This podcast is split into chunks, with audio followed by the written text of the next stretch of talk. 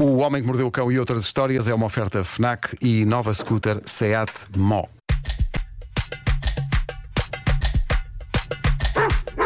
O homem que mordeu o cão traz-te o fim do mundo em cuecas, com histórias marrecas, cabeludas ou carecas. Do nada das por ti a pensar, elecas, elecas, elecas, elecas,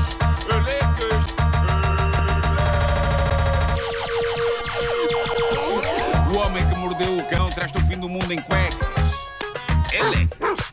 O homem que mordeu o cão traz-te o fim do mundo em cuecas, elecas. Título deste episódio: Terror no ar, arroz em terra. Tem imensos R's.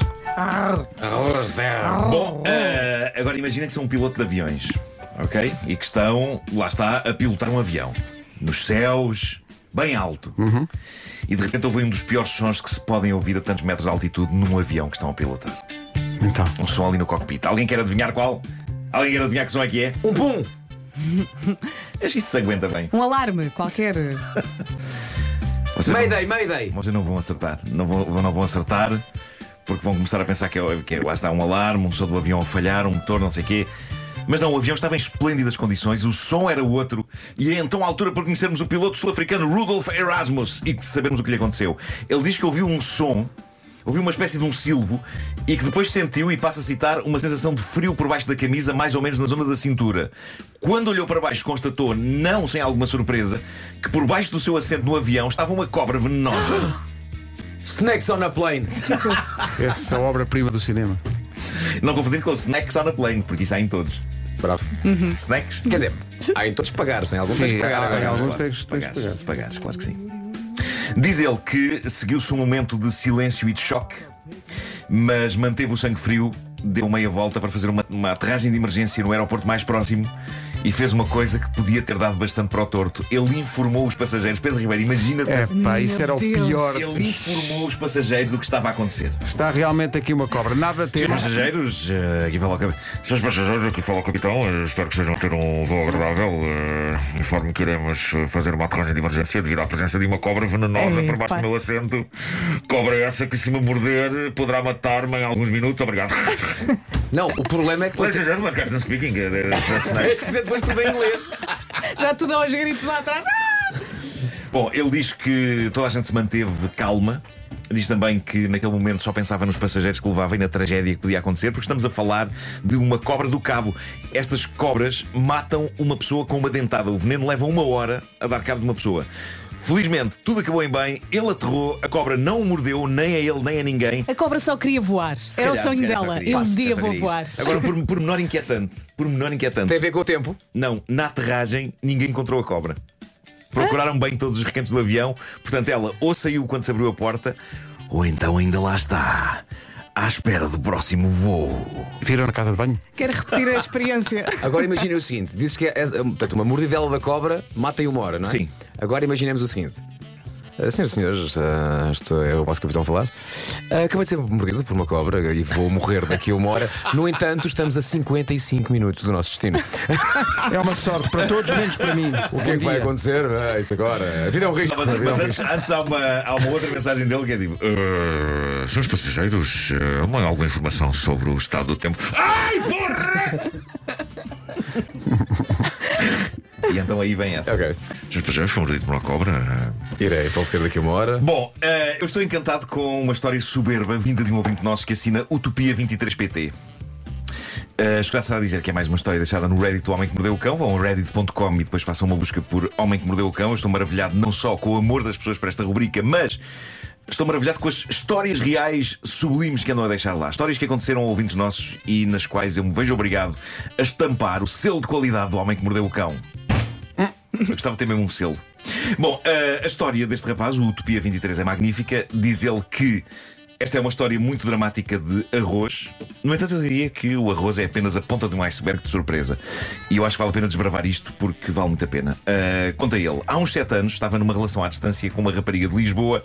E antes de mais, tenho de explicar que eu sou de uma aldeia remota no interior profundo deste nosso Portugal. E apesar de ter viajado bastante, as raízes estão sempre lá. Essa rapariga era de muito boas famílias, muito abastada a um nível que eu nunca tinha visto. E eh, que, apesar de ter na sua vida um Zé Maria Pincel como eu. que ainda não sabia o que queria da vida, sempre me tratou com carinho e a diferença abismal de vidas e de dinheiro nunca foi problema. Bonito, não é? Um amor para lá das classes sociais. Eh, então, diz o nosso ouvinte, numa bela manhã de sábado eu tinha ido ter com ela a Lisboa com o meu carro pela primeira vez. Antes tinha ido sempre de comboio até Lisboa para estar com ela. E estava num café com ela e com a melhor amiga. Estávamos a falar onde devíamos ir almoçar, depois eu chegar há pouco tempo a Lisboa para estar com ela nesse fim de semana. Diz ele, vamos chamar-lhe Maria. E a Maria disse que podíamos comer em casa dela, que lhe apetecia um arrozinho e que depois iríamos até à praia aproveitar a tarde. Tudo super funcional. Sim. De momento, Tudo não é? a andar. Planos de fim de semana agendados, perfeitos, estão juntos. Isto não tem como falhar. Onde é que isto falha? É precisamente no que acontece a seguir. Diz ele que, relembra um rapaz de uma aldeia do interior profundo e que nunca tinha conduzido em Lisboa, porque costumava vir sempre de comboio. Diz ele, ah, ora, ela pegou no seu smart e foi à frente. Ele foi parar à margem sul. Abrindo caminho e indicando o. Não, isso é comigo. Eu eu é que vou sempre para a margem sul Toda a, quando me engano. toda a gente passa por isso. Ela pegou no seu smart, foi à frente abrindo caminho e indicando o mesmo. Eu, sendo a minha primeira vez a conduzir na capital, em pouco tempo me perdi devido a semáforos, trânsito e pessoas a meterem-se à frente. Atenção. Ser de uma aldeia do interior não quer dizer nada, porque eu sou de Lisboa e este último parágrafo podia descrever facilmente a minha vida nas ruas da capital, a tentar não me perder de alguém que vai à minha frente a indicar-me um caminho. Eu também acho que há demasiados semáforos, demasiado trânsito e demasiadas pessoas. Sou contra tudo isso. És Mas- contra pessoas Sou também. contra pessoas. Pessoas, semáforos e trânsito. Mas pronto, ele estava perdido nas ruas da cidade e diz ele: tentei ligar-lhe, mas ela estava sem bateria. Então, tendo eu já estado algumas vezes com ela eh, em casa dela e sendo essa moradia na freguesia de Santo António, eu coloquei no Google Maps a morada e fui lá dar. Que era o que ele devia ter feito desde o primeiro segundo. Eu não percebo porque é que com Google Maps, Waze, etc., as pessoas continuam a acreditar na Facilitam, técnica, sim. vêm atrás de mim. Sim, sim. Não resulta. Mas, há- mas às, vezes, às vezes o Waze também te manda para sítios que tu Também é verdade. Também é verdade. E não é ser mal criado, manda-te para sítios. Sim, sim, sim, sim. Aí é pá, isso é espetacular, um ex mal criado. Vai, pá! Olha-me Vá, esta pá. esta. É. Uh, mas pronto, há demasiada confusão na cidade, as pessoas perdem-se, mas, mas eu, eu conheço muita gente que ainda acredita neste método, vem atrás de mim. Olha, Mas estou a sentir a, ele, a mãe a aparecer nessa história. Não O sei problema do porquê. vem atrás de Ele- mim a dada altura é pá, há um semáforo. E alguém, o o que vai à Pronto, frente claro, passa claro. e o que está atrás não foste, passa. já foste. E depois o que vai à frente tem que parar. Sim, sim, sim. sim. Já Mete quatro piscas, trânsito. Bom, ele conseguiu chegar à rua dela, diz ele, felizmente vi um smart à porta de casa e então respira de alívio. À entrada estava uma empregada doméstica da família com compras. Eu disse à senhora que a ajudava, ela disse que não precisava. Eu disse que era o namorado da Maria, ela ficou novamente desconfiada, mas deixou-me, no entanto, entrar em casa. Agora é a primeira vez que nos confrontamos com o mundo de Maria e esta descrição é imponente. O mundo de Ah, Maria. Diz o nosso ouvinte: a casa tinha um mega hall de entrada, tudo em mármore, tinha uma estátua, No centro. quadros gigantes, tudo num brinco, dava para comer no chão, diz Lá ele. Ah, e eu com medo de tocar no que quer que fosse. Pá, eu tenho que dizer, eu partilho este problema com este nosso ouvinte. Quando eu vou a casas ou estabelecimentos super finos e luxuosos, eu tenho a sensação de que vou A. sujar alguma coisa com os meus dedos porcos, ou B. partir alguma coisa com a minha descoordenação motora. Sinto também que estou sempre mal vestido para o local. E foi exatamente o que o nosso ouvinte sentiu também, como ele diz a seguir. Diz ele: tenho de dizer que estava de sapatilhas, calções e t-shirt, no meu modo mais casual. Ouvi então barulho numa sala, com toques em pratos e copos. Decidi entrar, pois com certeza que era ali que elas estavam. A namorada e a amiga. Entrei com uma postura brincalhona, todo galifão, abrindo a a porta e dizendo: Então esse arroz, sai ou não sai? Ele aqui escreveu inserir música dramática. e é precisamente música dramática que eu irei agora fazer nesta zona da história. Fafã!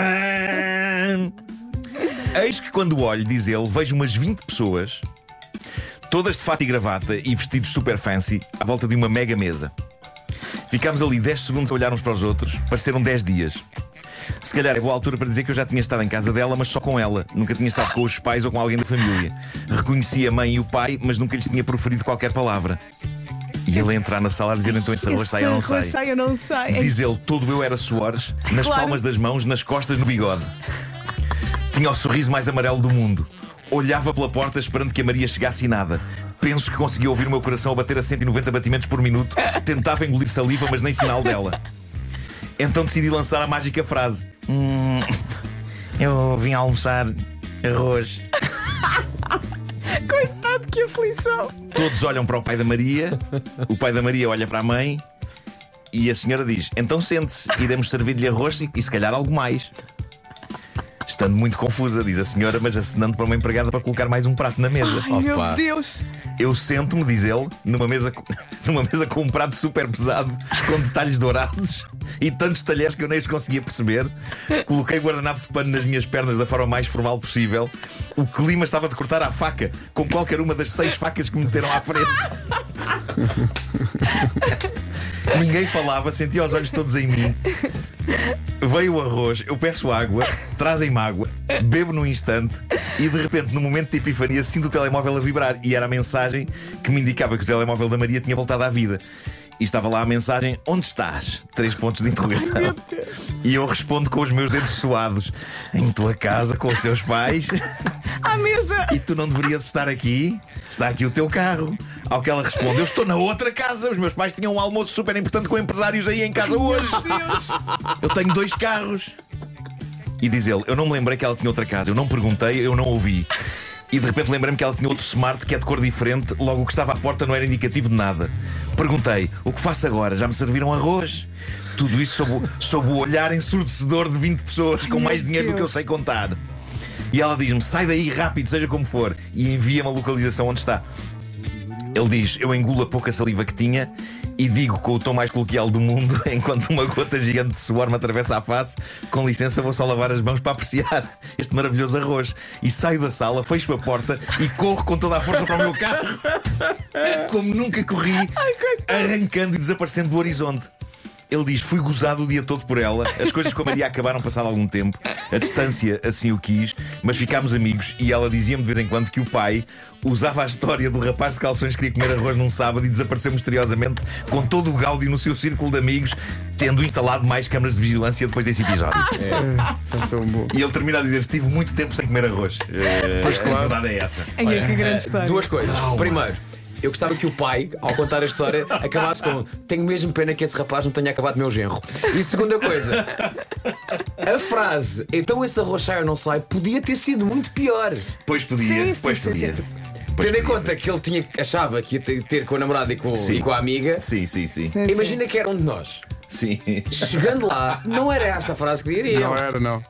Pois Era, não. era. E os arroz? E aos gritos. Acredita. Então esse arroz. Olha, mas olha que ele deve ter mandado um berro. Eu? Acredita? Diria. Amizade é isso, não é? Ai, ai. Ah, faltam as sugestões FNAC. Domingo é Dia Mundial do Livro. Aproveite na FNAC e em FNAC.pt para descobrir uma nova leitura de cabeceira. Tome nota destas sugestões. Chegou o novo livro de Stephen King, O Turno da Noite. São 20 das suas mais inquietantes peças de ficção curta, histórias bizarras sobre uma maldade obscura. É ler para descobrir tudo. E chegou também à FNAC o novo livro de Sveva Casatimogliani. Santinho. Caterina, a obra que vai conquistar o coração de todos os amantes de um bom romance. Todos os livros com descontos de 20 a 40%, incluindo novidades. Para os que não conseguem escolher e querem trazer toda a biblioteca consigo, chegou o novo Kobo Elipsa 2E. Para, É além de, para além de ler os livros que quer, pode também escrever e tirar anotações. A Pen Stylus também já vem incluída. Para além de super prático, o novo Kobo Elipsa 2E é também amigo do ambiente. É fabricado com plástico reciclado, plástico que de outra forma acabaria no oceano. Por fim, e porque nunca nos podemos esquecer da música, a Fnac leva a Record Store Day com uma campanha eh, para todos os discos vinil. É lá, espera aí. Leva 3, paga 2. Pode aproveitar até domingo nas lojas da FNAC e em FNAC.pt. Encher o bandulho de vinil. Vamos a isso. O Homem que Mordeu o Cão é uma oferta FNAC. Há 25 anos de janela aberta ao mundo e também uma oferta nova scooter elétrica Seat Mó, mais de 125 km de autonomia.